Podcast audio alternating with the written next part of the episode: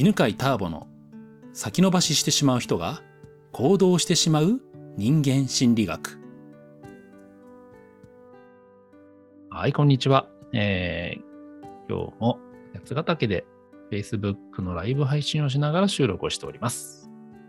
まあ、3回くらい前かなに、あの、寝ながら聞いてる方もね、多いということで、今、ゆっくり寝ながら聞いてる人、えー今日はお疲れ様でした。はいはい。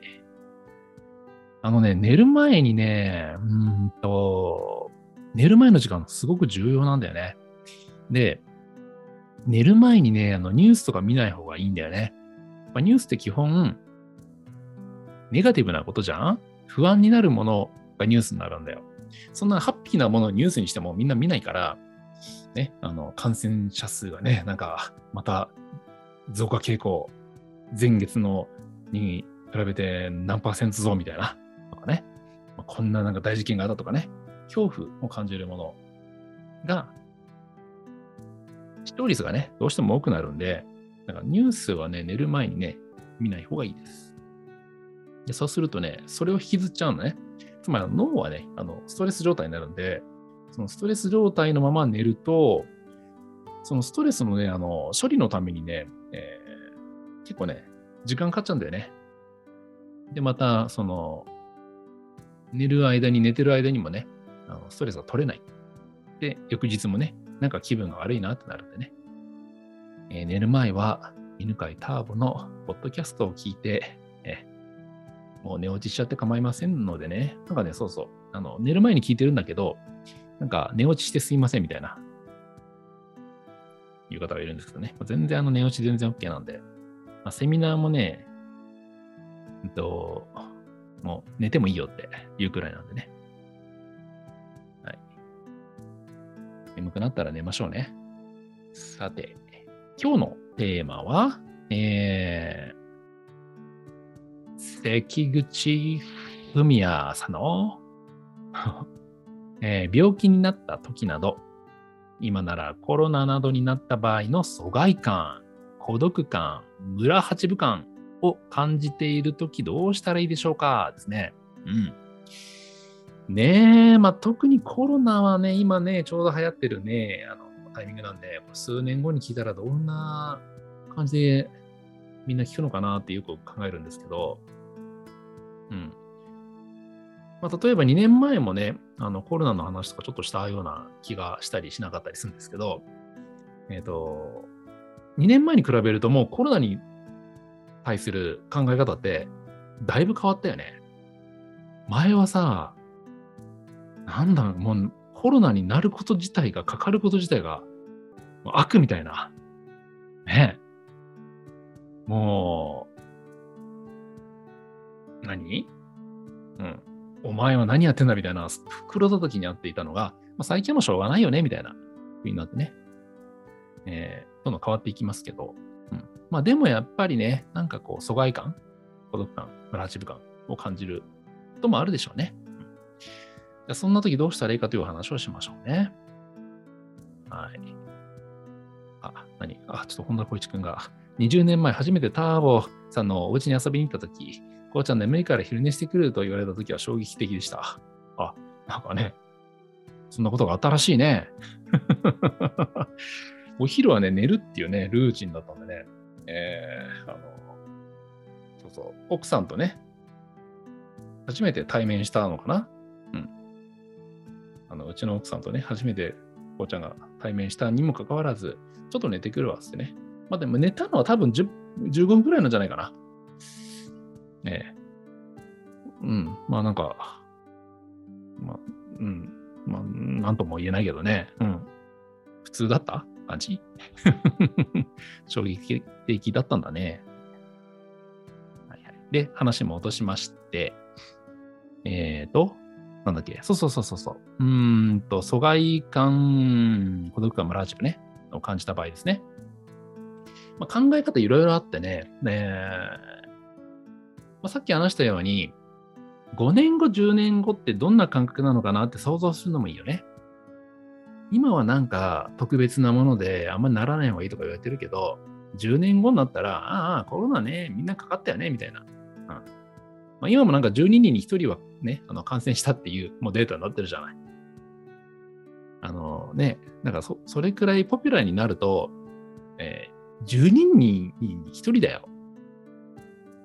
っていうと、相当な割合で、えー、パーセントで言うと8%くらいなのかな？全人口の8%っていうと何なの？ちょっとパッと思い浮かばない。ね、えー、8%っていうと、今ね、あの、今、えー、ライブ配信を見てくれている方が教えてくれましたけども、日本人で言うと1000万人もいるんですよね。うん。で、そして、あの、ポジティブなやつで言うとですね、えー、8%はですね、英語が得意な人。英語が得意って答える人は8%いるらしいですよ。って考えたら、めちゃめちゃね、なんか仲間意識が出るじゃない？うん。ねえ。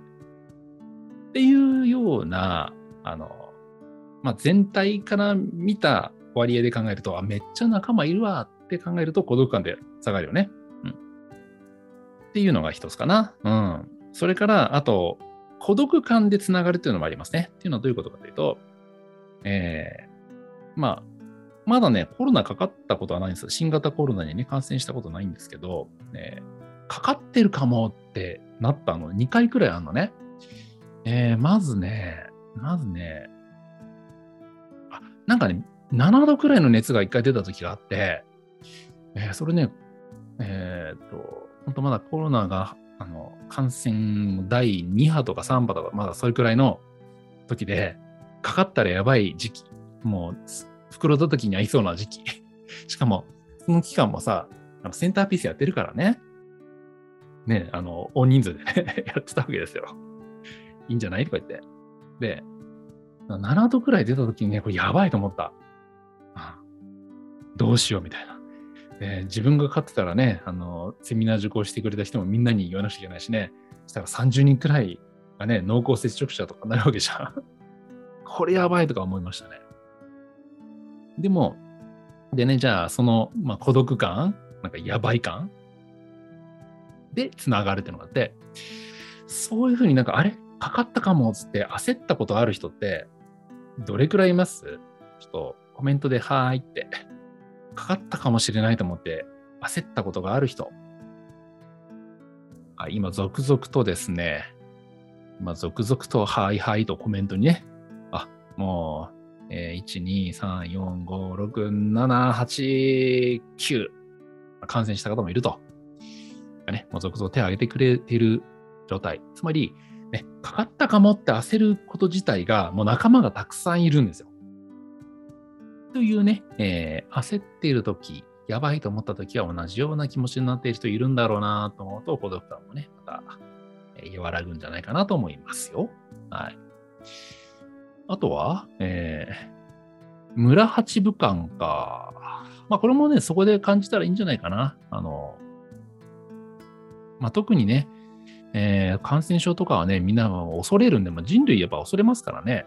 うん、特にアジア人は、えーそういうね、不安の遺伝子が強いんで、そういう場合はですね、ねまあ仲間がいるんだない、いるんじゃないかなと。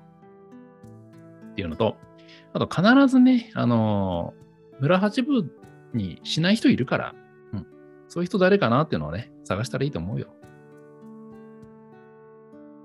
うん、ということで、えー、今日はですね、えー、っと、えー、っと、あ、コメントがいっぱいあって、どこだ？あ、えー、関口文也さんの病気になった時など、今ならコロナなどになった場合の疎外感、孤独感、村地感を感じた時にね、えー、どうしたらいいかというお話をしました。えー、まとめると、え自分しかいないと思っても、実はものすごくたくさん同じ人たちがいると。日本の中で言ったらね、え、もうコロナに感染した人は1000万人いると。ね、1000万人の仲間がいるというのとかね。まあ、あとは、えー、その孤独感を感じていること自体で、同じように孤独感とかね、えー、かかったかもしれないって焦ってる人はね、たくさんいるっていうふうに考えると、えー孤独感やね、疎外感、村八部感。あ、村八部感で言えば、えー村八部にしない人は必ずいるからね、そういう人は誰かなって考えたりね、探したりするのもいいですね。まあ、そんな風にして、自分の疎外感、孤独感、村八部感を癒してください。